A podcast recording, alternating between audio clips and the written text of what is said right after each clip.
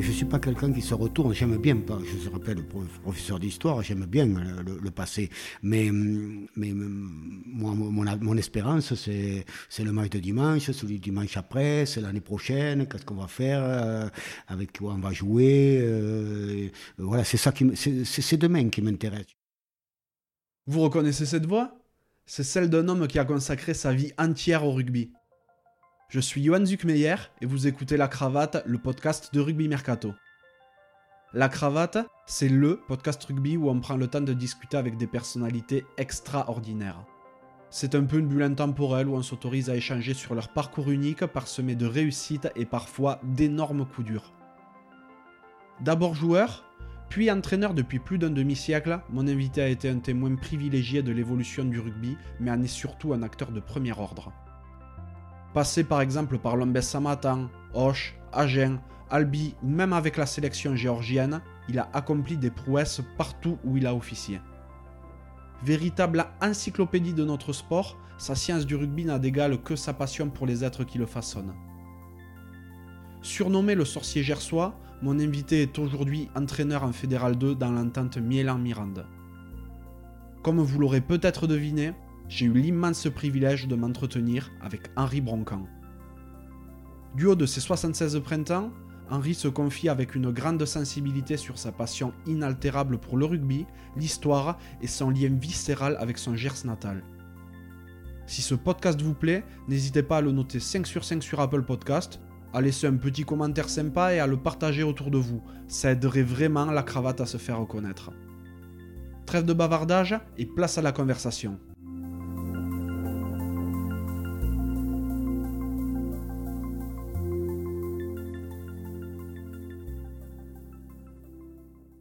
Bonjour Henri. Bonjour. Aujourd'hui, on est à Tarbes dans les locaux de Rugby Mercato et tu me fais la sympathie d'avoir accepté mon invitation qui a été initiée par euh, Omar Hassan au cours du premier épisode. Les amateurs de rugby connaissent le sorcier gersois, le surnom qui te suit depuis des décennies, mais moi ce que je me demande, c'est de quoi rêvait le petit Henri euh, Le petit Henri, euh, son père l'a mené voir le football club occitan. Il avait 7 ou 8 ans à, Auch et il, rêvait tout simplement d'être ramasseur de balles. Il enviait les, les ramasseurs de balles du football club occitan. Je me rappelle, le football club occitan jouait déjà bien sûr en maillot rouge et en général, les, les ramasseurs de balles étaient en maillot bleu et je rêvais de porter ce, ce maillot bleu. Et j'ai jamais pu être ramasseur de balles euh, au Football Club Occitane, ni, ni d'ailleurs ailleurs. Euh, voilà, mais c'est une image très forte parce qu'à cette époque-là, c'était pas le, le, stade du Moulias, c'était le stade de Matalin qui était un stade fabuleux parce qu'il y avait ce qu'on appelait la cuvette de Matalin, c'était euh, une nette euh, déclivité d'à peu près un mètre entre les 22 et la ligne de but. Et tout le public était en transe quand, quand on, le Football Club Occitan réussissait à mettre euh, l'équipe adverse dans, dans, cette zone des 22 mètres. Ça y est, on les a mis dans la cuvette, ils vont pas pouvoir s'en sortir. C'est des, voilà, il y a ça. Et puis, bon, ensuite, comme j'étais un grand admirateur du Football Club Lourdes, Football Club Bordeaux, c'est lui qui m'a poussé à aller euh, au rugby. Euh, j'ai le souvenir de ma première rencontre avec Jean Pratt, j'avais 9 ou 10 ans, euh, au Winger, à côté du stade. J'étais d'une famille très, très pratiquante. Et chaque année, il fallait aller, au moins chaque année, une ou deux fois en pèlerinage à Lourdes. Et, ma grand-mère m'amenait toujours à la grotte. La grotte m'ennuyait un petit peu, il faut dire. Quoi.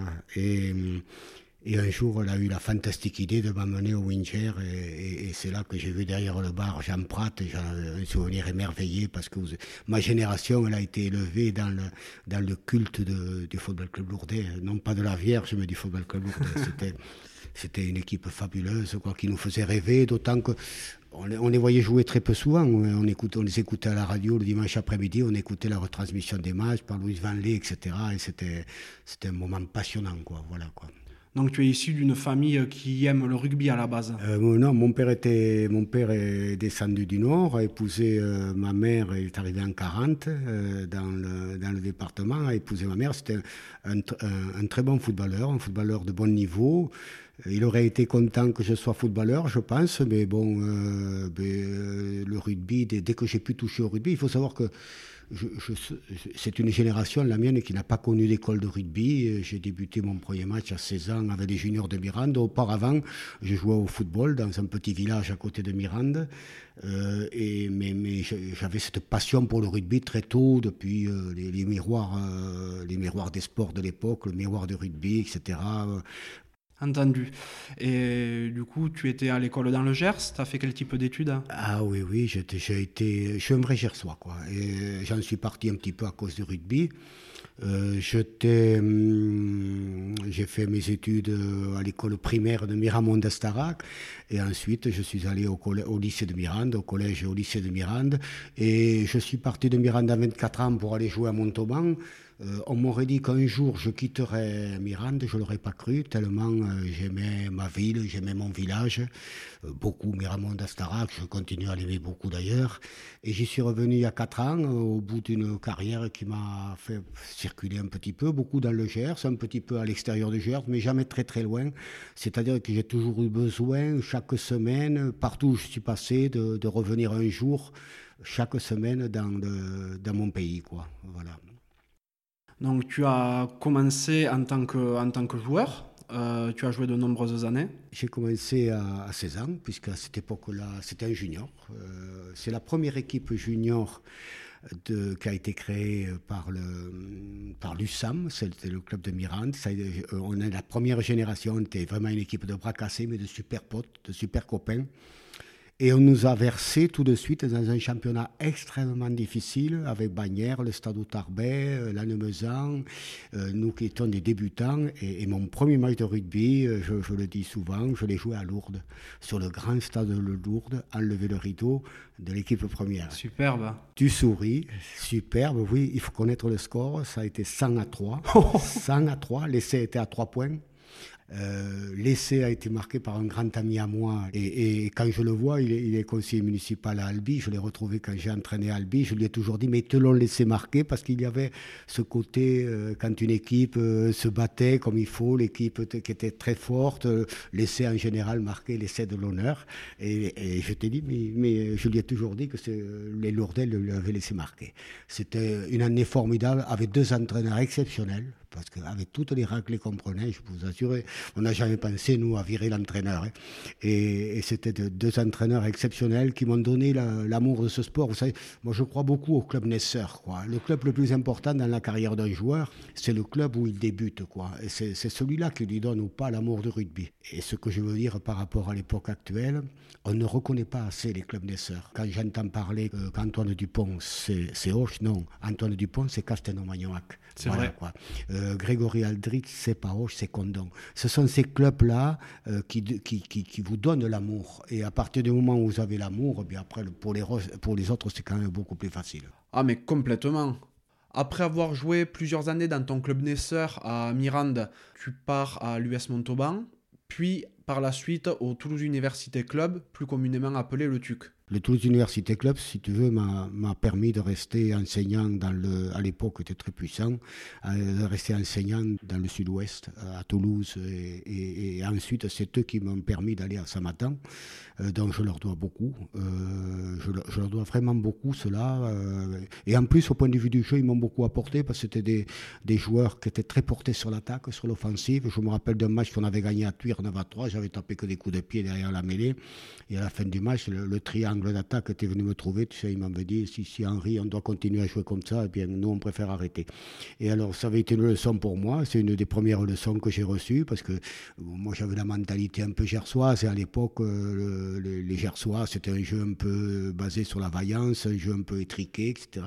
Ces gens-là m'ont permis de découvrir qu'on pouvait gagner un match par les trois quarts alors que je ne le croyais pas jusque-là.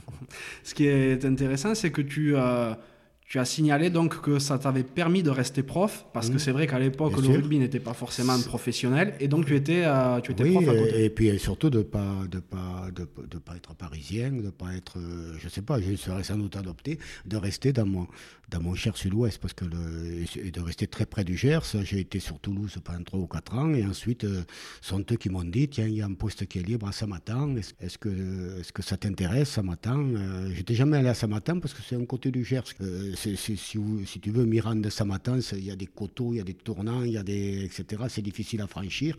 Euh, c'est les vallées quand on les prend en travers, euh, donc c'était pas commode. Et je connaissais pas Samatan, et finalement, euh, c'est là que j'ai connu les plus belles années de ma vie. Ça, j'ai toujours un peu d'émotion quand je parle de Samatan. Effectivement, parce que euh, tu as été joueur de 76 à 78 à Entraîneur, j'ai tout de, suite, été entraîneur. D'accord. Tout de suite capitaine-entraîneur, ok donc joueur. Et après, euh, bien sûr, je suis devenu euh, seulement entraîneur, mais, mais j'ai joué. Mon dernier match de rugby officiel, parce qu'on avait une équipe 3 qui était engagée à cette époque-là dans le championnat armé à Bigorre. Hein, qui jouait. Tantôt nous plaçait là où il manquait une équipe, tantôt on nous plaçait en honneur, tantôt. Euh, c'était une équipe un petit peu d'anciens avec les étudiants. C'était une équipe formidable. Alors euh, je continuais à jouer avec eux. On jouait en général le samedi, on arrangeait nos matchs le samedi. Et puis donc ça m'a permis de jouer avec cette équipe-là qui n'était pas une équipe d'anciens, mais c'était une, euh, une mixture avec toujours des arbitres, un classement, etc. Et, j'ai fini à, 47 ans. Je me rappelle, à, la, c'était à à 47 ans, alors là, j'avais été un fake, j'avais été un fake avec mes coéquipiers, un fake avec euh, les adversaires, un fake avec le, avec euh, l'arbitre, tant et si bien que l'arbitre avait, à la dernière minute, alors qu'on menait de deux points, il avait mis le pénalité contre moi à 22 mètres face au poteau. Le buteur d'en face l'avait manqué. Wow. Mais moi, j'avais décidé de, j'ai décidé, j'ai décidé que je ne remettrais plus les pieds sur un terrain en tant que joueur parce que j'avais été vraiment euh, horrible. Voilà. Bon, ben d'accord, au moins ça a le mérite d'être clair. Donc, après plus de deux décennies passées à Lombès Samatan, en 1998, tu décides de partir entraîner Hoche. Le rugby était devenu est devenu professionnel en 95 et je voulais voir. Euh, j'avais quand même 54 ans. Je voulais voir ailleurs. Sincèrement, je crois que j'avais fait le tour à Lombès Samatan. J'avais, j'avais, je pense, tout donné. Hoche en 98, c'est un club amateur quoi, qui se retrouve euh, dans le. À cette époque-là, il y a 24 clubs, hein, dans le top 14, deux poules de 12. Quoi euh, qui avait obtenu la montée en demi-finale, d'ailleurs, qui, euh, voilà, qui avait accédé à cette division-là, se retrouve brutalement dans le monde professionnel. Brutalement. Il n'y avait pas de centre de formation. Il n'y avait que l'équipe 1. Une équipe 2, euh, euh, avec juste à peine quelques joueurs du coin. C'était très, très difficile. Ça a été une année extrêmement difficile. À la Noël, le cadeau de Jacques Fouroux, c'est parce que c'est Jacques Fouroux qui l'a fait venir, ça a été Omar Hassan. Euh, on avait une mêlée euh, brinque-ballante qui était emportée tous les dimanches et puis arrive un phénomène, euh, il arrivait de, il arrivait d'Australie à ce moment-là, hein, arrive un phénomène et à partir de ce moment-là, ben, on a eu des, ballons en mêlée et la deuxième partie de la saison s'est bien mieux déroulée. Ensuite, Omar, c'est un garçon qui est, qui, est pro, qui a la mentalité pro, il arrive là, il voit deux entraînements, bah, il a dit mais qu'est-ce que c'est ça? Et puis finalement, nous, il nous a fait passer à trois entraînements. Attention, c'était le soir après le travail. Et comme euh, après chacun de nos entraînements, par exemple le mardi, on faisait du physique, on avait terminé le physique, et puis Omar restait seul sur la piste, il se mettait les haies. Je me rappelle sur la piste de Moulias, et il se il et, et, les joueurs de mon équipe, au début, ils le regardaient, qu'est-ce que c'est ça? Et puis finalement, ils se sont mis à faire comme lui. Euh, c'est-à-dire que notre équipe a progressé sur, euh, sur l'ensemble de la saison. À la fin de la saison, il nous a quittés pour Agen, mais le pli était pris. quoi. L'année suivante, on s'entraînait déjà beaucoup plus. Euh, on, avait, on avait demandé une journée aussi aux employeurs pour dégager nos joueurs, pour leur permettre de, de s'entraîner une journée complète. Et, petit à petit, Hoche a fait son chemin vers le monde professionnel. Mais la venue d'Omar Hassan a été quelque chose de, déterminant pour le Football Club Occitan. Quoi. Donc tu restes neuf saisons au, FCA. Euh, tu remportes deux fois la Pro D2. Oui. De belles années à, à Hoche. En 2007, euh, tu as une, une expérience internationale. Eh oui, oui, oui, en 2007, c'est un très bon souvenir là aussi. Euh, j'avais le, capitaine de la Géorgie euh, qui était joueur du football club occitan, je l'avais fait venir à Roche et la Géorgie m'a demandé de, de venir euh, en tant que consultant à la Coupe du Monde de 2007. C'est un des plus beaux souvenirs, bien sûr, de ma carrière, un, des meilleurs, un des plus grands, là, parce que là, on a côtoyé, y compris pour les Géorgiens d'ailleurs, parce que c'était fabuleux, parce qu'on était dans des conditions de vie exceptionnelles, avec des hôtels, je ne sais pas combien d'étoiles, etc., les cordons de police devant, les cordons de police, les, gendarmes devant avec les motos qui hurlent, etc. ça a été formidable comme, expérience. Euh, j'en garde un souvenir ému. D'ailleurs, euh, les, Géorgiens voulaient à ce moment-là me conserver pour m'occuper de leur équipe nationale. Il faut savoir quand même que j'ai entraîné une équipe d'un pays dont je ne connais pas un seul mot, parce que c'était les Géorgiens qui me parlaient français, et, et je suis jamais allé en Géorgie quand même, non plus. D'accord. Ils m'ont proposé à plusieurs reprises de les rejoindre là-bas. Bon, mais j'étais trop loin. Je crois que c'est ma femme qui m'a interdit d'y partir d'après. Il paraît que ça ressemble un peu au Gers, pourtant, non, la Géorgie? Et oui, oui, oui, mais les, les choix ressemblent beaucoup aux Gersois ils sont âpres, ils sont durs, c'est des vrais durs. Il euh, euh, y, a, y, a, y, a, des Géorgiens, Gers, c'est pareil. Sur, au sur le, ils, ressemblent, ils sont gersois un peu, les Géorgiens. Ouais, mais il paraît, c'est ce qui se dit. non, c'est sûr.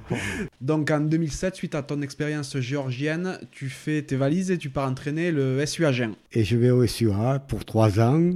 Et, peut-être qu'à ce moment-là, euh, ben, je n'ai pas su euh, choisir euh, les personnes qui convenaient à mon caractère dans l'encadrement du SUAGEN. Mais c'est un très grand club, le Je ne suis pas amer du tout parce que Christian Lanta est arrivé donc au bout d'un an. J'ai connu à Agen de, de très bons moments, surtout avec les jeunes. Les Crabos ont été champions de, France. Il y avait longtemps qu'Agen n'avait pas été à ce niveau-là. Les Espoirs ont été champions de France de rugby à 7. Euh, le centre de formation, euh, je m'en suis occupé avec passion. Euh, j'ai appris aussi au contact de, Christian Lanta et, de Christophe Deilo, qui sont des, des entraîneurs remarquables, bien entendu. J'ai appris surtout des, grands joueurs, quoi, si vous voulez. Jusqu'à jusque là, jusque là, j'étais j'étais un petit peu un peu la star à Hoche, un petit peu. On avait des joueurs qui étaient qui étaient modestes. Puis là, je suis tombé. Euh, je ne parle pas des, des, jeunes stars. Les jeunes stars, j'ai toujours su les, les, manier. Ceux qui m'ont posé le plus de problèmes, c'est les vieilles stars, c'est-à-dire les euh, les joueurs euh, les joueurs sur le déclin, qui ont un nom et qui supportent très mal d'être mis en concurrence justement avec avec des jeunes. ça, c'est la, la difficulté, effectivement. Et ça, je n'ai pas su la gérer parce que je n'étais pas, je n'étais pas habitué à ce, à ce genre de joueurs, à ce genre de personnages. Après, je ne leur en veux pas parce qu'ils défendaient leur, euh, leur métier, ils défendaient leur, place, etc. Vous savez, quand vous mettez, euh, quand vous mettez un jeune comme Guitoun, 18 ans, en concurrence avec Elorga, qui lui euh, était l'idole du public à Genève, euh, bon, eh bien, c'est pas facile, je le comprends pour Elorga, d'ailleurs, qui, a quitté le club, qui est parti à ce moment-là sur Bayonne. Et moi, j'avais une, entière confiance en Sofiane, qui à ce moment-là jouait arrière, et d'ailleurs qui est venu après avec moi à, à Albi, parce qu'il n'était pas suffisamment reconnu à Agen. Tu m'expliques que Agen a été une expérience euh, plutôt mitigée. Malgré tout, tu remportes une Pro des deux quand même. Oui, oui, mais on monte, on monte euh, le, club retrouve son rang en top 4. Il faut savoir que les contacts entre. Euh, comment se sont faits les contacts entre Agen et moi Nous, nous sommes sûrs de monter en top 14. Nous sommes sûrs de monter en top 14. Et Agen est à ce moment-là 7e, 8e de du top 14. Donc, bon, me contacte, 9 ans à Hoche. Bon, je, sens que, je sentais déjà, c'est une époque où on ne peut pas rester trop longtemps dans un club parce que vous lassez les joueurs, etc. Vous lassez vos dirigeants. Euh, donc, euh, il faut changer, quoi. Il faut changer d'air. Euh, donc, AGM me contacte, du Broca, du Brano à cette époque-là, le président Tengo. Et si vous voulez, je donne mon accord à Agen assez tôt, en janvier. Agen, à ce moment-là, très maladroitement, euh, en voulant faire preuve de loyauté, à dire à ses joueurs, euh, les joueurs qu'il voulait conserver et les joueurs qu'il voulait laisser partir. Ça me demandait mon avis, bien entendu, puisque j'étais à Roche à ce moment-là. C'est-à-dire qu'une dizaine de joueurs apprennent donc qu'ils ne seront plus au SUA l'année suivante. Des joueurs sur lesquels tu comptais éventuellement? Oui, bien sûr à partir de là, bien, ça a été la descente aux enfers. Il n'y a plus une seule victoire pour le SU Agen. C'est-à-dire que le SU Agen, qui était à ce moment-là, était au milieu du classement, qui était pas très loin de se qualifier, mais qui était loin de la descente, ne gagnait plus un match et, et dégringole petit à petit. C'est-à-dire que je me retrouve dans un club Hoche qui est monté et je vais dans un club Agen qui descend c'est une belle leçon de la vie, quoi. C'est une très belle leçon de la vie, quoi. Vous vous, vous dites, Agen, c'est bien mieux qu'Auch, tu vas être bien là-bas, etc. Tu vas pouvoir euh, euh, mettre en place des, idées que tu ne peux pas réaliser avec le football club occitan, puisque le club occitan, euh, bon, les, les, moyens sont quand même relativement limités, et tu vas dans un club qui est très riche. Et, ce, club-là a dégringolé sur la fin de saison, m'a appelé à peu près les, deux derniers matchs, parce que le calendrier me, permettait d'assister. J'ai assisté au match contre le Stade français en particulier, qui a été le match euh, de la descente complète. Et, ça a été un traumatisme terrible pour Agen. Et il faut savoir que tout de suite, ça a engendré aussi de gros problèmes financiers parce que Agen avait bâti un budget pour se retrouver en, euh, pour se retrouver euh, en top 14 et s'est retrouvé en D2. Et bien sûr, les recettes, etc., le partenariat, etc., c'est un, trou financier très important. D'ailleurs, quand je suis arrivé à Agen, au bout d'un mois, il a fallu licencier quatre joueurs. Je me rappelle, c'est un des moments les plus pénibles aussi de, ma carrière, parce que euh, j'ai voulu assumer par rapport aux quatre joueurs, qui étaient, quatre, mecs formidables, quoi, et euh, leur dire bon, ben, il faut, faut, vous trouver un club, il faut que vous partiez.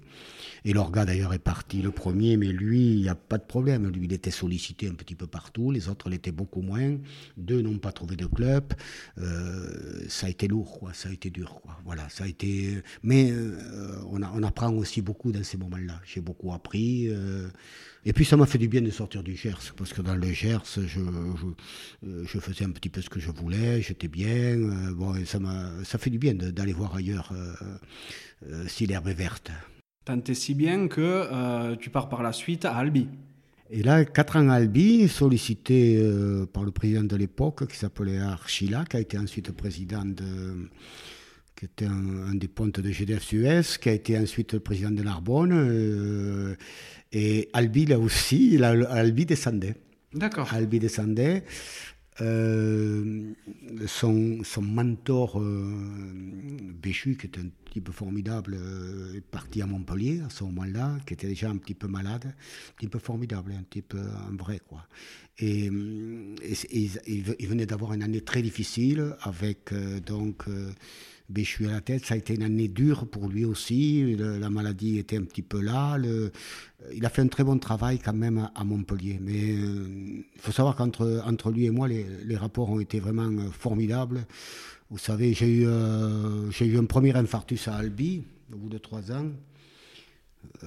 j'ai gardé longtemps un mot de, d'Éric Béchu. Euh, huit jours après, c'était lui qui mourait, quoi. Et voilà, c'est un grand personnage du rugby, Éric Béchu, un grand, un grand.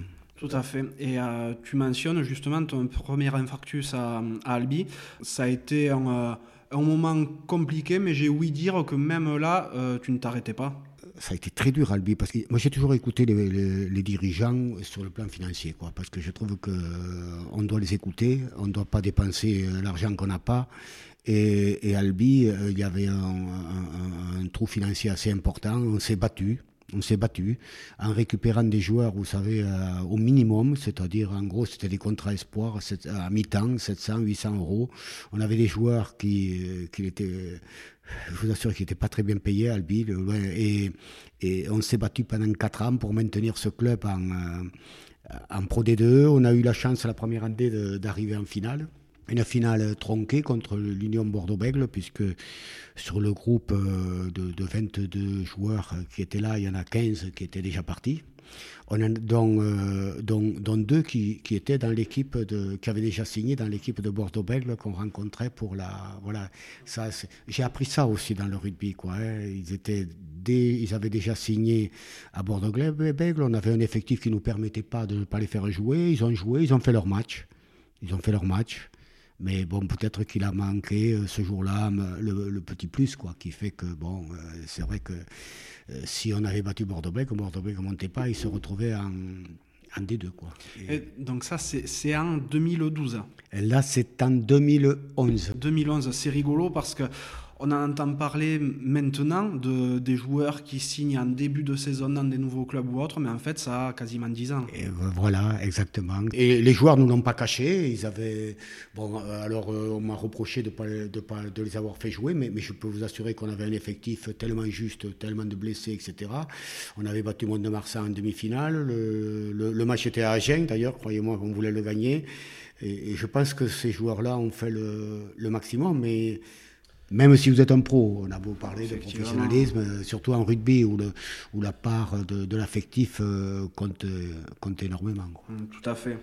Tout à fait. Donc après, euh, après l'expérience albigeoise, retour pas dans le monde amateur parce que c'est à Tarbes, mais avec les jeunes cette fois-ci. Oui, oui. Tarbes, ça a été une aventure assez curieuse qui a duré deux ans.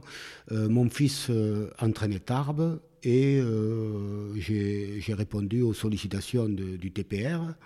Euh, donc on doit être là en 2014, hein, de 2014 à 2016, dans une fonction euh, qui a toujours été très floue. vous parlez des jeunes.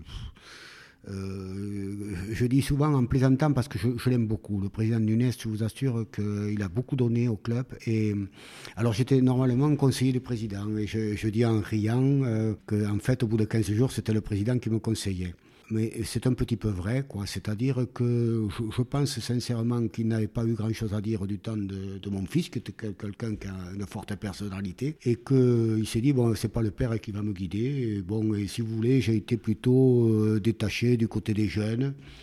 Euh, j'ai adoré Tarbes. Je vous assure, j'adore la ville de Tarbes. Quand j'y reviens, j'y reviens ces temps-ci assez fréquemment il y a un potentiel, quand vous êtes gersois, quand vous voyez le potentiel de Tarbes par rapport au Gers, quand vous voyez qu'à Tarbes, il y a, l'autoroute, il y a l'aéroport, il y a la gare TGV, il y a une ville universitaire, comme avec un STAPS en particulier, quand vous voyez tout, ce potentiel, quand vous avez Lourdes à 20 km, Bagnères à 20 km, la Nemezan à 20 minutes, euh, qu'il y a quand même dans les, dans les Hautes-Pyrénées des joueurs en pagaille, euh, euh, qu'il y a en plus, je vous assure, dans Tarbes, une très grande richesse d'éducateurs, et, puis autour de Tarbes, euh, beaucoup de clubs quand même. Il y, a, y a de quoi faire, je vous assure, une très très belle équipe. Bon, ça s'est englué dans quoi Je ne sais pas. Mais je, regrette de ne pas, peut-être euh, à ce moment-là, quand j'étais à Tarbes, j'étais sans doute un peu trop âgé, de ne m'être pas suffisamment battu pour faire euh, reconnaître mes idées auprès de... Bon, j'ai senti quand même qu'il y avait un petit ostracisme anti-gersois, euh, c'est ce que j'ai ressenti, ce que j'ai ressenti de la part de, quelques, de quelques personnes du club mais je ne dirais pas un mot de mal de, du TP, je, vous assure qu'il y, y, a un énorme potentiel à Tarbes, et dans, les dans le département des Hautes-Pyrénées. Après, c'est une histoire de rapport.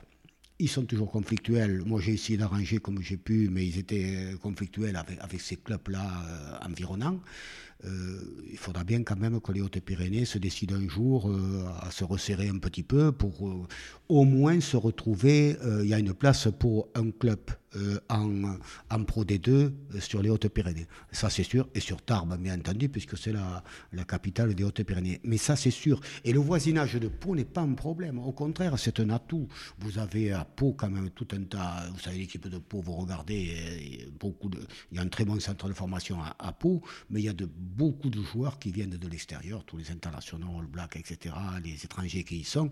Donc il y a des joueurs là qui sont libres, qui sont juste à côté de, juste à côté de Tarbes, et c'est facile de les récupérer et de, monter vraiment une très belle équipe pour la Pro D2 à Tarbes. D'ailleurs, elle y était, l'équipe, qui, est tombée, quand on voit la qualité des joueurs, quand on voit où c'est qu'ils jouent maintenant, parce qu'ils ont tous leur place, les poètes, il y avait Vergalo à cette époque-là, il, y en avait beaucoup d'autres, euh, il, y avait, il y avait de très bons joueurs déjà sur sur Tarbes, il y avait de quoi se maintenir là tranquillement. Euh, après, euh, il fallait pas euh, dépenser pour certains. pour certains, je pense qu'on dépensait un peu trop. Et pour certains jeunes, on n'a pas cherché à les retenir. Alors, je pense à Geoffrey Cross, par exemple, des choses comme ça, qui jouent en premier appel. Et, ils, sont, très nombreux. Voilà. Donc après ces années tarbaises, tu reviens aux sources et tu vas entraîner le AB l'entente Astarak Bigorre euh, J'entraîne le AB, j'entraîne. Bon, euh, je veux pas trop le terme EAB. Moi, j'appelle ça l'entente Mirande-Mielan, même a un peu le Rabastens, mais il y a un club à Rabastens, ça n'a rien à voir. Euh, Mirande, c'est mon pays, quoi. C'est-à-dire, euh, c'est la boucle qui se termine. Si je suis revenu quand même à Mirande, euh, c'est parce que c'est parce que ma mère euh, vit à Mirande. Elle, est centenaire depuis un mois. Elle est à la maison de retraite de, de Mirande et comme je suis fils unique, que je voulais m'en occuper, euh, je suis revenu en fait à Mirande. Sinon, je crois que je serais revenu à Samatan, quoi, où j'ai ma maison. Mais, mais j'ai le domicile de ma mère donc à Mirande et, et ma mère donc fréquentant la maison de retraite de Mirande comme je veux la voir, euh, profiter d'elle et que je veux la voir chaque jour, chaque matin, c'est facile pour moi, depuis Miramont d'Astarac, à 5 km de Mirande, de me rendre près d'elle et l'après-midi de m'occuper de rugby et le soir de m'occuper un peu, de, peu de, de l'entraînement de l'équipe de, de Mirande-Mielan. Entendu. Euh, donc c'est vrai que euh, Mirande de Mielan donc, est en euh, Fédéral 2 actuellement. Souffre, mais s'accroche. Une équipe très volontaire, avec d'ailleurs pas mal de Tarbais, euh, pas mal d'Occitens. Bon, une équipe qui aimerait bien, qui aimerait bien que Tarbes remonte et que Hoche remonte, parce que si ces clubs-là remontent, c'est un petit peu comme euh, tout à l'heure je parlais de Tarbes et Pau pour nous, ça nous profiterait parce que bien sûr, tout le monde ne pourrait pas jouer en première à Roche, tout le monde ne pourrait pas jouer en première à Tarbes, et donc on aurait des joueurs qui, qui, viendraient, qui viendraient dans la Starac, puisque notre région, euh, c'est la Starac. C'est pas très loin, on est à, on est à 40 minutes quoi, de Tarbes ici. Euh. Et, et pour nous, ce serait tout bénéfice, parce qu'on est dans une région où l'exode rural est très fort très très fort et hum, où il n'y a pas beaucoup de jeunes. C'est, très compliqué et heureusement que j'ai des, dirigeants qui, dont le président Laterade bien entendu, qui font un très gros travail, qui s'accrochent tant qu'ils peuvent, mais euh, c'est dur. Quoi. Voilà, mais c'est dur, mais c'est chouette. À ce propos, que penses-tu du changement de physionomie du rugby actuel? C'est-à-dire qu'il y a encore quelques années, on se retrouvait avec euh, des villes comme Auch, comme Tarbes, qui vivaient dans le monde professionnel, qui aujourd'hui ne font même plus partie de cet échiquier, et euh, des grandes villes françaises qui, il y a quelques années, n'étaient pas du tout présentes et qui aujourd'hui trustent les premières places en top 14. Oui, bien, écoutez, ça, on le savait avec le professionnalisme. Bon, c'est pas compliqué. C'est comme les histoires de je le carrefour et la petite épicerie à côté. Quoi. La petite épicerie, elle a beau faire de la qualité, euh, au bout d'un moment, boum, elle claque, quoi, elle. Quoi. on est dans le monde professionnel, les salaires ont beaucoup augmenté, il faut beaucoup de joueurs parce qu'il y a beaucoup de blessés. Bon, ben, les, les, plus gros continuent, les autres s'accrochent tant qu'ils peuvent, et puis un jour ils cassent. Euh, c'est la loi, c'est la règle je crois quand même des ententes seraient peut-être possibles pour euh, une sorte de club de province. Quoi. Euh, L'Armagnac Bigorre a disparu, dans, euh, puisque maintenant on ne parle plus que d'Occitanie, mais l'Armagnac Bigorre, c'est dommage parce qu'il y avait peut-être quelque chose à faire entre Tarbes et Auch aussi, quoi, les, deux, les deux ensemble.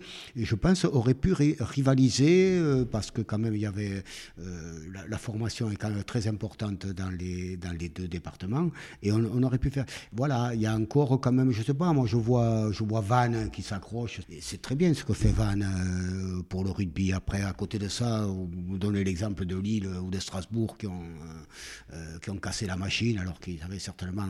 ça veut dire, on peut être une très grande ville et ne pas réussir aussi. Et on peut être une ville moyenne et réussir un peu.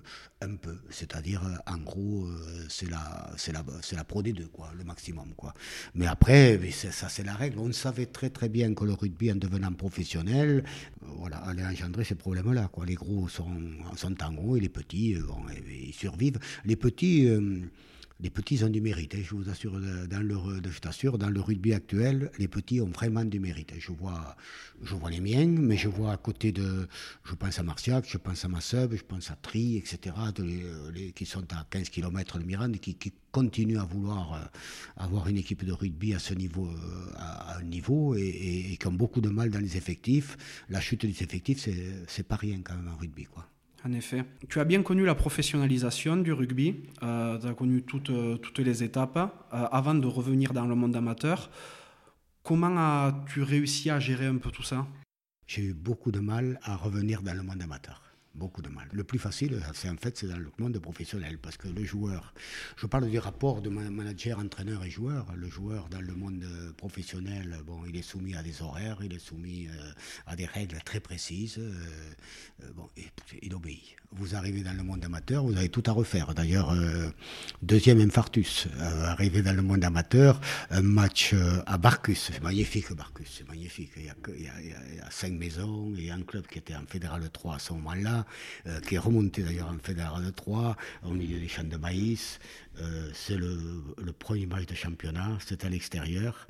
On a une équipe bien supérieure à celle de Barcus et on a bien failli perdre. On gagne de deux points et là aussi, un petit peu comme à la Nepax, euh, je m'en suis pris à l'arbitre, je m'en suis pris à mes joueurs, euh, etc. Et puis le soir, euh, il a fallu euh, l'hélicoptère pour vite me rapatrier sur, sur Pasteur.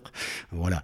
Retrouver le monde amateur, ça a été très compliqué parce que je l'avais quitté 18 ans auparavant et ce n'était plus le même monde amateur. C'est-à-dire que, bon, on a des joueurs, et, avant tout, ils viennent pour leur plaisir alors que même il y a 20 ans, même quand on était complètement amateur, il y avait, le groupe était essentiel. Maintenant, quand les égaux euh, très grande importance des femmes, je trouve, euh, et c'est très bien, euh, certainement, hein, mais ce sont quand même elles qui guident. On fait un match très important samedi à l'île Jourdain, mais l'une d'entre elles a décidé d'aller à Monte Carlo, et le, le, joueur va à Monte Carlo. Quoi. c'est comme ça, alors ça a été très très difficile, les retards aux entraînements, les absences injustifiées, les, il a, il a, oui, au début, je me suis vraiment demandé où je tombais. Et puis, ça m'a servi de leçon, petit à petit j'ai compris leur fonction et je me suis adapté à leur fonctionnement. C'est-à-dire que quand euh, au début, si vous voulez, vous avez 20 gars à l'entraînement et vous devriez en avoir 30. Vous râlez comme un fou après, les 20, vous les engueulez de tout parce qu'il y en a 10 qui manquent. Et en fait, au bout d'un moment, vous dites, mais non, il faut, justement, il faut les valoriser, les 20 qui sont là, eux, ils sont là, au moins, alors tu te montres moins de bonne humeur de bonne humeur avec eux. Et donc, c'est moi qui suis allé avec eux, plus qu'eux sont, sont allés vers moi. Et de nos jours, eh bien, euh, au moins avec quelques-uns d'entre eux, j'ai des relations euh, très fortes, très amicales, euh, et, ça me fait du bien. Quoi. Et je suis content d'être avec eux. Voilà. Il y, a, il y a une cinquantaine d'années que, tu es, que tu es entraîneur. Oui. Comment expliques-tu cette longévité exceptionnelle? Bah, bah, Moi, moi c'est pas compliqué. Je, tous ceux qui me connaissent euh, diront il ne sait, rien faire d'autre. À part si l'histoire un peu. Euh, c'est quand même, je suis un ancien professeur d'histoire, je suis toujours passionné par l'histoire, surtout euh, des périodes comme la, Seconde Guerre mondiale, choses comme ça, quoi, le Moyen Âge même. Je suis toujours passionné par ça. Et, à part l'histoire, il y a le rugby. Quoi. Il y a le, rugby et l'histoire, ou l'histoire et le rugby, les deux, quelquefois vont de pair. Là, je voudrais essayer de retrouver l'histoire de, de l'USAM, de, mon club de, de Miranda. Là, actuellement, je suis passionné par ça. J'essaye de retrouver. Ils ont été champions de France 61, des coupures de journaux, etc., des témoins. Euh, ça, ça me, ça me passionne. Mais les deux vont. Le, voilà. Le, le rugby, pour moi, c'est. Euh, je m'en lasserai jamais. Euh, y a des, je vois quelquefois des, amis qui, qui, me disent non, non, un ami, stop. Euh, ce, rugby-là, on ne le supporte pas. Euh, moi, je le supporte et j'essaye de l'améliorer euh, comme je peux à mon niveau, quoi, bien entendu. Mais si je suis aussi passionné par le rugby, c'est que je n'ai toujours pas compris comment fonctionne le rugby. Et c'est pour ça que chaque match euh, de, rugby que l'on va faire, c'est un mystère pour moi. Et, je voudrais percer le mystère. Je voudrais arriver au bout et me dire, le rugby, pour gagner, c'est comme ça qu'il faut faire. Et pour le moment, je n'ai pas trouvé. Tu es entraîneur depuis plus d'un demi-siècle. Euh, je suppose que le rugby a changé, que les hommes avec un grand H ont euh, changé également, la société a évolué. Quelles astuces de management mets-tu en place pour adapter ton discours aux personnes que tu as en face de toi? Euh, en général, euh, c'est pas le cerveau, c'est le cœur. J'ai toujours laissé fonctionner mon cœur par rapport aux joueurs. Après, bon, euh, il est certain que de, nos jours, c'est pas facile. avant, je me contentais de mettre une feuille avec les noms de ceux qui jouaient le, le, vendredi soir. Je mettais une feuille avec ceux qui jouaient le dimanche, sans explication et tout. Maintenant, je m'aperçois qu'il faut donner de plus en plus d'explications. Et c'est normal, et c'est normal que l'on donne de plus en plus d'explications. Euh, je, vais faire ancien combattant, mais c'est vrai. Nous avons, nous avons nos grands-pères qui avaient fait les tranchées, Hein, c'était une époque très violente, etc. Euh, nos parents qui ont fait la guerre de 39-45, hein, avec euh, tous les problèmes, résistance, euh, occupation, résistance, c'est pas facile. Derrière ça, il y a eu les guerres coloniales, l'Indochine, l'Algérie. On, on, était sous la menace d'un affrontement entre les États-Unis et l'URSS. On est, on est d'une génération qui était brutale. Hein, c'est-à-dire qu'on pensait qu'on serait soldat. Quoi. Et, et, le rugby, c'était un sport de dur, c'était un sport de combat, c'était presque un apprentissage à la guerre. Quoi. Et les matchs de, de ces années-là, c'était des matchs très violents d'ailleurs, et le rugby s'est bien arrangé là-dessus. Vous savez, vous avez le, moindre conseil, c'était attention, regardez derrière toi, euh, attention, les plaquages au retardement, pas de voyage pour rien. C'était ça le rugby. C'était un rugby de guerre. Et on le trouvait tout à fait normal. Mais on le trouvait tout à fait normal. Et, de nos jours, on est dans une société qui, est tout à fait différente. Heureusement, c'est une société un petit peu de paix et on ne peut pas agir comme on le faisait à notre époque. Est-ce qu'il y a un joueur qui t'a particulièrement marqué dans tes 50 années d'entraînement? Il y en a trop. Il y en a trop. Non, là, il y en a trop. Je ne peux pas en citer un. Tout à l'heure, je parlais d'Omar Hassan. Si, peut-être Sosoni Bouka. Sosoni Bouka, qui était. Euh, moi, je l'ai eu vraiment trois matchs. Euh, après, bon, après, euh, bon, on l'avait, disons, avec Christian Lanta. L'année où je suis arrivé, c'était un phénomène, quoi. Lui, c'était un phénomène. C'était un, surdoué. Euh. Après, entre lui et moi, les relations ont été conflictuelles, peut-être parce que je ne supportais pas cette classe de. Euh, je supportais pas qu'il fasse d'aussi bons matchs en s'entraînant aussi peu. je, ne, je, ne, je ne comprenais pas Sosoni Bouka. Je n'ai pas compris Sosoni Bouka. Je le regrette. Après, euh, secrètement, je l'admirais. Euh, bon, on ne se parlait pas pratiquement, mais euh, secrètement, je l'admirais, quoi, parce que il était, c'était un joueur exceptionnel, quoi, lui. Omar Hassan m'a raconté qu'à l'époque où il jouait à Hoche, eh bien, ton fils Pierre-Henri, qui était à l'époque souvent autour du terrain et qui est également aujourd'hui entraîneur, lui posait beaucoup de questions en anglais sur la manière de s'entraîner à l'étranger, en Australie, en Nouvelle-Zélande, en Argentine. C'est toi qui lui as transmis cette passion pour le coaching? Oui, je pense. Fait, il, a, vu vivre euh, euh, sa, mère, qui est en fait sa belle-mère, euh, était secrétaire du Lombes Matin Club. Elle était ensuite secrétaire du Football Club Occitan. moi, j'étais entraîneur du Lombes Matin Club et entraîneur du Football Club Occitan. Il a vécu là-dedans. Toute sa jeunesse a été baignée là-dedans. Il a vu des, des, joueurs de rugby venir à la maison. On a, on a souvent hébergé beaucoup de joueurs de rugby. Après, euh, je pense que c'est quelqu'un qui est tout à fait différent de son père dans son approche du rugby. Lui, c'est une approche très vidéo, très, euh, très informatique, etc. C'est une approche tout à fait différente. Je pense que tous les deux, on n'aurait pas pu cohabiter. Euh, euh, longtemps. Si on avait entraîné ensemble, ça aurait été vraiment impossible parce que c'est deux approches tout à fait différentes. Moi, je, le, domaine humain est pour moi le plus important, c'est la cohésion, trouver le groupe. Lui, il est surtout sur, tu as raison de le dire, euh, ça ne m'étonne pas qu'il ait interrogé Hassan sur comment on joue en Australie, comment on s'entraîne en Nouvelle-Zélande, etc. C'est son, son, tempérament, lui, il est, il est, très pointilleux et il est plus sur le domaine euh, technique et stratégique euh, que moi. Quoi. Voilà, quoi. C'est, tout, c'est, tout c'est une approche tout à fait différente. Donc la, la même passion, mais qui ne se caractérise pas du tout de la même manière. On s'appelle euh, régulièrement, euh, presque tous les jours pratiquement, on parle de rugby, mais on ne le voit, on n'a pas la même vision de ce jeu-là. Voilà. donc on, ne s'est d'ailleurs pas très bien entendu quand j'ai, été son entraîneur et il a été mon joueur. Hein. Les rapports étaient était conflictuel. D'ailleurs, je crois qu'on a, a mis fin à ces rapports-là. Il est parti ailleurs, lui. Et voilà, et moi je suis resté. Il, valait mieux pour. Euh, il, valait, mieux parce que peut-être on serait fâché. C'est drôle parce que euh, on entend souvent ça. Enfin, on le voit souvent des pères qui entraînent leur fils et avec qui ça se passe pas forcément bien sportivement d'une manière ou d'une autre. On peut le voir avec toi et Pierre-Henri. Ça a pu se voir également avec, euh, avec d'autres joueurs où, où les, les pères voulaient pas forcément au-delà du fait qu'ils n'avaient pas nécessairement la même vision du rugby, ils ne voulaient pas non plus les mettre en avant par rapport à d'autres joueurs de l'équipe. C'est très compliqué ça. Euh, le, conseil que je peux donner à un père, c'est de ne pas entraîner son fils. Et d'ailleurs, euh, ce qui me gêne beaucoup, tu, vois, dans l'entente de l'EAB, euh, c'est que moi je suis pour qu'un enfant ait plusieurs éducateurs dans sa carrière. Surtout pas le même qui les suit. Et très souvent on assiste à quoi? Parce qu'on n'a pas de gros moyens, en particulier à l'EAB, à des parents qui suivent leur enfant euh, depuis les poussins jusqu'au junior. C'est une catastrophe, ça. C'est une catastrophe parce que vous ne lui donnez qu'une vision du rugby, alors que des visions du rugby, elles sont multiples. Et il vaut mieux avoir. C'est la même chose dans l'enseignement. Et je trouve que dans l'enseignement, il faut changer d'enseignement. alors on dit celui-là, il est fantastique, oui, mais il est fantastique un an, deux ans maximum, quoi. Il en faut un autre. Quelquefois, vous avez un entraîneur qui est très dur.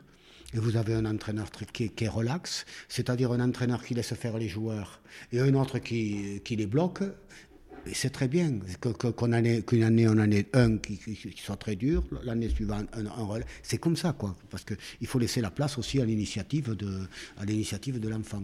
Ça, c'est très, grave, je trouve, euh, celui qui, qui, suit un gosse pendant toute sa carrière. Euh, c'est appauvrissant pour le gosse. Tu en as tellement vécu. Est-ce que tu aurais un souvenir en particulier à mettre en avant, bon ou mauvais? J'en ai, j'en ai trop là aussi, c'est la même chose. Mais euh, je ne suis pas quelqu'un qui se retourne. J'aime bien, je me rappelle, professeur d'histoire, j'aime bien le, passé. Mais, mais moi, mon, mon espérance, c'est, c'est le match de dimanche, celui du dimanche après, c'est l'année prochaine, qu'est-ce qu'on va faire, euh, avec quoi on va jouer. Euh, voilà, c'est ça c'est, c'est demain qui m'intéresse. J'ai 75 ans, mais, mais je ne suis pas quelqu'un qui se retourne. Je ne suis surtout pas quelqu'un qui vous dira, on jouait mieux, il y a, il y a ça, j'ai horreur de ça, parce que je sais comment on jouait il y, a, quand même 50 et 40 ans. Les joueurs de maintenant, euh, moi, euh, euh, je les trouve extraordinaires, comme je trouvais Jean Prat extraordinaire, quoi. Et, les joueurs de maintenant, le match de samedi dernier, je l'ai vécu. Mais je suis capable de vivre un, grand match en voyant jouer deux équipes qui me sont complètement étrangères. Le, match entre l'Irlande et l'Écosse, je l'ai trouvé superbe. Et voilà, c'est le, c'est le, rugby qui m'intéresse, c'est le rugby de, de, de demain, de tout à l'heure. Euh, voilà, c'est celui de hier, euh, je l'ai connu, j'ai été très heureux dans le rugby de hier, mais, mais je suis très heureux, je sais que je vais être très heureux dans le rugby de demain.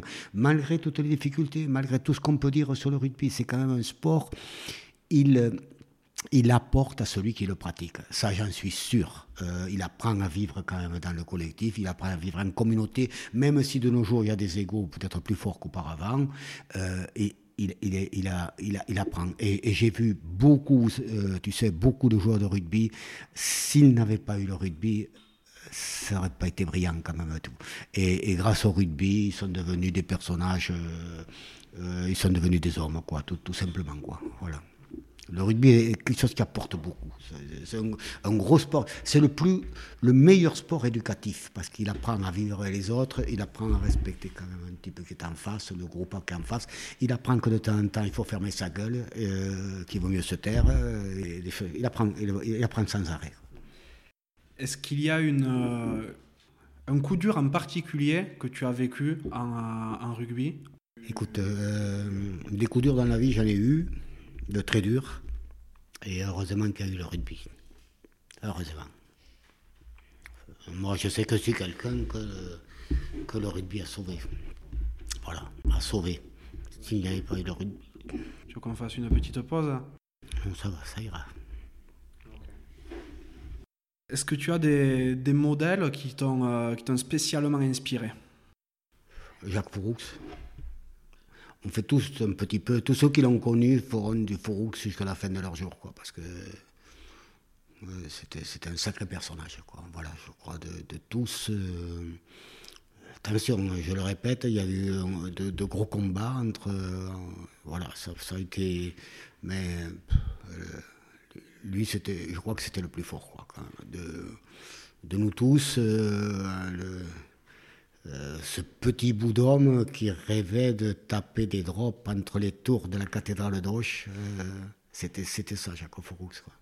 C'est-à-dire euh, aucun complexe, toujours prêt à guerroyer, à ferrailler, un combattant né. Trop tôt parti, mais peut-être qu'il valait mieux qu'il parte aussi à ce moment-là, parce que peut-être, ça, tu sais, avec, euh, avec l'âge, on décline et quelquefois on ne laisse pas la meilleure image à ceux qui nous succèdent. C'est ma crainte d'ailleurs aussi. Hein. Voilà, euh, lui, il est, parti. Toulon, quand même, venait le chercher, je le rappelle, au moment où il nous a quittés. Toulon, c'était pas rien. Quand Eric Champ, tout ça, pour, pour devenir le manager du club de Toulon, euh, voilà. c'est quand même quelqu'un reconnu mondialement. Et Omar Sang en a parlé. S'il est venu à Roche, c'est parce qu'il y avait Gérard Fouroux. Voilà, je crois que lui, c'est le, c'est celui qui m'aura le plus marqué. Quoi. Voilà. On m'aurait posé la question euh, au moment où on était ensemble, je n'aurais pas répondu Jacques Fouroux. D'accord. Si tu pouvais reparler au petit Henri, qu'est-ce que tu lui dirais? Va vite sur un terrain de rugby, euh, voilà. Euh, je crois que j'ai toujours été pro. Je crois que j'ai toujours été pro. Quoi. D'ailleurs, euh, ceux qui m'ont connu quand j'avais 12-13 ans m'ont dit Mais on savait que tu deviendrais entraîneur. Tu étais, entraîneur à l'école primaire de Miramont d'Astaray. J'étais entraîneur parce que je montais des clubs de. Je, montais des, des, clubs de rugby, je montais des parties de rugby, j'ai toujours été de football aussi, hein, mais à un degré moindre, quoi, de tennis, à un moment donné j'ai eu une période, mais voilà, le, rugby. Euh, je le répète, il m'a trop donné, il m'a tout donné à moi. C'est réducteur peut-être pour un personnage, mais, c'est ma passion. Euh, je suis heureux de vivre ma passion. J'ai trois jeunes entraîneurs avec qui je collabore, euh, à qui j'essaie de faire, euh, de donner mon, expérience, mais je sais que je suis très pénible avec eux. c'est dur pour eux de me supporter parce que je suis extrêmement exigeant, râleur. Et puis, et puis ce qui me fait le plus râler, c'est que je sens qu'à 75 ans, que que je suis moins performant à l'entraînement parce que j'ai moins de patate, la voix est, brisée, le, la course, euh, comment voulez-vous que je montre à, un joueur de, de, nos jours comment on doit donner un coup de pied à le ballon? À chaque fois, je risque de me casser le, un orteil. Euh, non mais c'est ça. Euh, c'est, ça a, été, ça a, été, ça un petit peu le problème. Je l'avais deviné chez Noves et chez, chez Brunel. Ils ont été, de très grands entraîneurs, mais ils ont été entraîneurs de l'équipe de France un peu trop sur le tard, quoi. C'est-à-dire qu'ils n'ont pas été entraîneurs au moment où ils étaient euh, en pleine maturité, où ils étaient vraiment très très forts, quoi. Bien sûr, ce sont deux entraîneurs exceptionnels. Notre échange touche à sa fin et l'une des dernières questions que je pose à mon invité, c'est à quoi voudrais-tu mettre une cravate? Sincèrement, tu vois, je, je finis, euh, enfin, euh, je finis ma vie sans avoir. Autant j'aurais mis un paquet de cravates il y, a, il y, a, 20 ou 30 ans à un paquet de joueurs et un paquet de dirigeants, surtout les dirigeants d'ailleurs. J'ai toujours eu beaucoup, de problèmes avec les présidents. J'ai toujours été en guerre avec les présidents, il faut le savoir. Euh, maintenant, non. Non, non, maintenant, euh, je suis sage. Euh, je sais que les cravates sont interdites, donc je, ne, je, ne, ferai pas de cravate. C'est beau. Mais je me rappelle très bien des cravates de Michel Crost. C'était sa grande. Mais non, là maintenant, non, je ne peux pas, euh, parce qu'il n'y a personne qui est dans le milieu de rugby que je puisse suffisamment haïr pour lui mettre de cravate. Bon, ça passera pour cette fois. Pour un prochain numéro, qui voudrais-tu que j'invite? Il y a beaucoup de monde. Christophe Gasca, parce que vraiment, Christophe, j'ai j'ai passé deux ans avec lui à Tarbes, depuis quatre ans qui sont passés. Je t'assure que c'est quelqu'un qui est très compétent et c'est vraiment dommage parce que j'aurais aimé travailler avec lui. Euh, c'est quelqu'un qui, n'est pas suffisamment reconnu dans notre milieu, tu vois. Euh, il a une très grande compétence sur, le, sur la mêlée. beaucoup, voilà, c'est, quelqu'un que j'ai, que j'ai, beaucoup apprécié. Pour contextualiser un petit peu, euh, Christophe Gasca est entraîneur aujourd'hui auprès des, euh, des, jeunes à Tarbes, après s'être occupé de l'équipe première à Lourdes et avoir également officié bien auparavant au sein du, du Tarbes Pyrénées Rugby. Après, tu, tu vois, ce, que je veux te dire là, c'est dans ce milieu de rugby, euh, il y a beaucoup de gens qui sont méconnus, qui sont humbles. À l'image de Christophe, il représenterait un petit peu ces gens-là. Et, j'ai connu des entraîneurs d'un niveau euh, que, personne ne connaît parce qu'ils n'ont pas eu la chance d'être reconnus par les médias, d'être d'être portés. Euh, il y, y, a beaucoup de gens qui sont beaucoup plus euh, techniquement que ceux que l'on voit quelquefois à la tête de, même des grandes équipes pro. C'est, moi, j'aimerais que, que tu récompenses un de ces types de l'ombre qui, qui euh, voilà, c'est le, le soldat inconnu, quoi, si tu veux, de la guerre de 14-18. Bon, eh bien, l'invitation est lancée pour Christophe Gasca. Pour terminer, est-ce que tu aurais une, euh, une anecdote un peu sympa à nous raconter, à nous faire partager? Bon, Peut-être celle de, de Mamouka Magravelidze, qui était euh, pilier deuxième ligne que j'avais récupéré à Saint-Gaudin, je me rappelle très bien. Je l'avais rencontré à Montrégeau, il avait, la côte à monter, il avait à, ce moment-là 15 kilos de trop. Il était arrivé essoufflé, enfin euh, un, vocabulaire, euh, il, venait, avait trois ou quatre mois quoi qu'il était arrivé en France. Puis je le fais signer à Hoche. Euh, pas de problème. Et puis on lui donne euh, à Walsh, on avait une vieille Ford qu'on passait en général au dernier joueur arrivé. C'est un Sudaf qu'il avait auparavant, qui n'avait pas fait l'affaire d'ailleurs. Et on lui passe cette Ford, mais vraiment une vieille Ford. Et puis euh, on lui passe le matin. Deux heures après, arrivé de Mamouka, congestionné dans mon bureau. Henri, Henri, j'ai fait une connerie. Il connaissait ce mot, je pense, qu'en et aussitôt, j'ai réagi, j'ai dit, t'as cassé la voiture, toi. Comme, mais, euh, il faut savoir que Mamouka, c'est quelqu'un qui, fait, qui faisait 130 kilos à l'époque, ouais. en 90. Euh, un petit enfant de, de 5 ans pris en faute, il me dit, oui, euh, oui, oui, j'ai cassé la voiture. Mais où tu l'as cassé? Parce que j'avais peur qu'il ait créé un accident dans Roche, un truc comme ça. Et il me fait, sur les circuits, sur les circuits. Et dans ma tête, je, pensais tout de suite au circuit de Nogaro. Qu'est-ce qui était là, les photos le circuit de Nogaro? Et alors, où il est, quel circuit? Là. Et, et, il m'amène sur la piste d'athlétisme du Oh, purée On avait en plus un président du club d'athlétisme qui, à cette époque-là, on n'avait pas le droit d'y aller avec les crampons. Il se faisait engueuler chaque fois qu'on traversait euh, pour, pour, accéder au terrain d'honneur. Et, s'il l'avait vu, je crois qu'il serait mort sur le coup. Et là, je te vois le, le, le capot ouvert, euh, la voiture qui fumait, et le, et le, et le pauvre Mamouka, donc, qui avait dérapé parce que la piste était glissante et, et, qui avait fracassé sa voiture contre la main, contre la main courante du Moulias. Oh c'est un très très beau souvenir. Fantastique. Est-ce qu'il y a une question que tu aurais aimé que je te pose?